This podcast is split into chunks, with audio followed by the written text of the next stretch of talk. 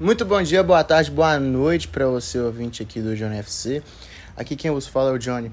Obviamente, e sejam bem-vindos ao EP falando sobre a quarta rodada da Libertadores, mais conhecido como EP 152. É aquela coisa de sempre, segue a gente no Instagram, Johnny FC Off. Lá você pode mandar suge sugestões de temas, interagir conosco mandar para seus amigos para que eles possam conhecer nosso trabalho. E segue no Spotify também, que é importante para continuar um episódio novo. Apitar para você no seu celular e você ir lá e ouvir, tá certo? Negócio seguinte, hoje, como eu falei, vamos passar limpo de tudo que aconteceu na quarta rodada da Libertadores da América. No grupo A, o Deportivo Tátira da Venezuela recebeu o Emelec do Equador e o time equatoriano saiu vencedor. É, Rodrigues fez, fez um hat-trick o Uribe fez o gol solitário do Deportivo Tátira. É, o Rodrigues fez 2 a 0 O Uribe diminuiu. Aí no segundo tempo, o Rodrigues fez o seu terceiro gol. E o Cabeza fez o gol da vitória, o gol do final. 4 a 1 para o time equatoriano. Grande vitória fora de casa. O Independiente Petroleiro da Bolívia recebeu o Palmeiras. E o Palmeiras confirmou o favoritismo e venceu por 5 a 0. Rafael Veiga fez um hat-trick, é, entrou na história do Palmeiras. Eu, eu não vou lembrar o dado aqui agora, me desculpa, pessoal. É, hat-trick do, de um dos melhores jogadores do Brasil hoje, com certeza, sem dúvida. Navarro, que é o artilheiro do Palmeiras. Né? É o artilheiro? Não, eu acho que é o Veiga. É, Rafael Navarro, que na Libertadores está indo muito bem, deixou dele. E o Murilo, zagueiro, é, fez seu primeiro gol com a camisa do Palmeiras nessa partida 5 a 0 para o Palmeiras, único time 100% na Libertadores até o momento. Palmeiras terminou a rodada em, em primeiro lugar, o Palmeiras já segurou o primeiro lugar, agora precisa de uma vitória para garantir a melhor campanha.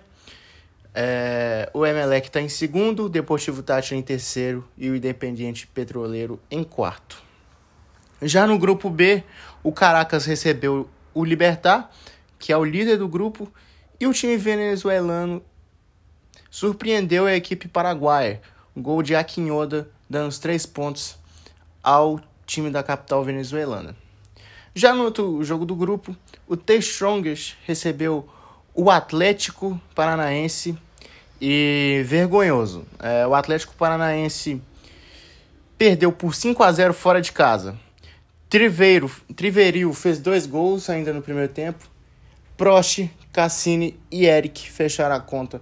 The Strongest 5, Atlético Paranaense 0. E essa partida resultou na demissão do Paulo, do Paulo não, do Fábio Carilli com apenas 21 dias de trabalho, 7 jogos. E a coisa por lá tá feia, porque o Atlético Paranaense, que para mim era um dos favoritos do grupo, está em quarto lugar. É, o Caracas como ganhou, pulou para a terceira colocação. O Libertar continua em primeiro. The Strongest agora foi para segundo, que era a posição do Atlético Paranaense. Caracas em terceiro e o Atlético em quarto.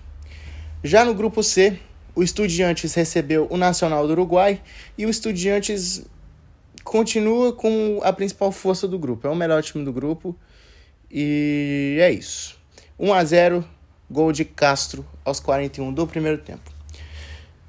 Para completar o jogo do grupo C, o Bragantino recebeu o Vélez Sarsfield e o jogo continuou, uma, continuou com empate, né? Porque o jogo na Argentina foi um empate de 2 a 2 e aqui no Brasil, principalmente em Bragança Paulista, o jogo terminou 1 a 1 Prato, ex-jogador do Atlético e São Paulo, é, fez o primeiro gol da partida aos dois minutos do segundo tempo e Hurtado, no finalzinho do jogo, lá para os 41 minutos, empatou para o Bragantino.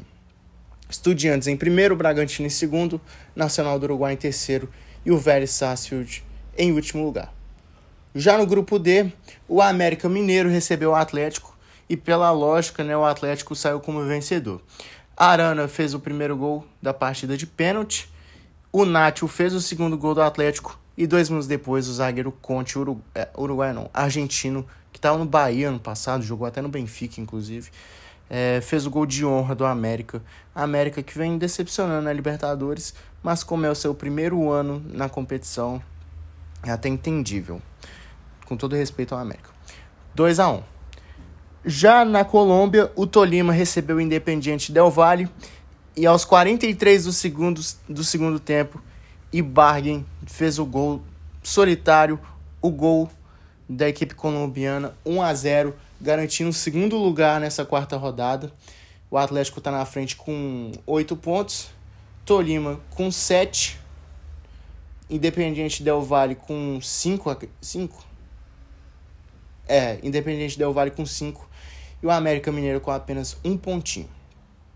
Já no grupo E, o Always Ready recebeu o Boca Juniors e com um pênalti muito duvidoso, é, marcado a favor do Boca, Salvio fez o gol da vitória do time de chineses. Chineses que chamam a torcida do Boca. É, 1 a 0 e muita, muita reclamação por parte do time boliviano e também foi flagrado no vestiário é, do, dos árbitros algumas camisas do Boca Juniors. E como é o Boca Juniors, a Comembol não vai fazer nada. O América de Cali recebeu o Corinthians e o Corinthians teve uma chance de ouro em suas mãos para garantir os três pontos e ser o líder isolado do grupo, mas não, Fábio Santos bateu mal o pênalti e o jogo não saiu do zero. América de Cali zero, Corinthians também zero. Mesmo com o um empate, o Corinthians segue como líder do grupo, Boca Juniors em segundo Deportivo Cali em terceiro e Always Ready em quarto lugar. No grupo F, o Fortaleza recebeu o River Plate e foi um jogo bem legal, eu assisti o jogo. É, gostei da postura do Fortaleza, achei também que o Armani fez uma partidaça e o Fortaleza foi prejudicado sim. Mas o Fortaleza jogou de igual para igual e mostrou que tem chances ainda de classificação, por mais que esteja três pontos atrás do do Colo-Colo, que é o primeiro time na zona de classificação. Fortaleza abriu o placar com Silvio Romero, que acho que é um ótimo jogador, foi uma ótima contratação do Fortaleza e pouco falado aqui no Brasil. Mas o Fernandes de pênalti, que assim, para mim não foi pênalti também, empatou o jogo 1 a 1 no Castelão. Já no outro jogo do grupo, o Alianza Lima enfrentou o Colo-Colo recebeu o Colo-Colo, na verdade, e, e con conquistou seu primeiro ponto.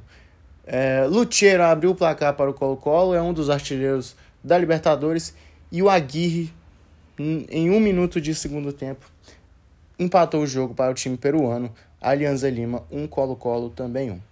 O River está em primeiro, Colo-Colo em segundo, Fortaleza em terceiro e Alianza Lima em quarto lugar.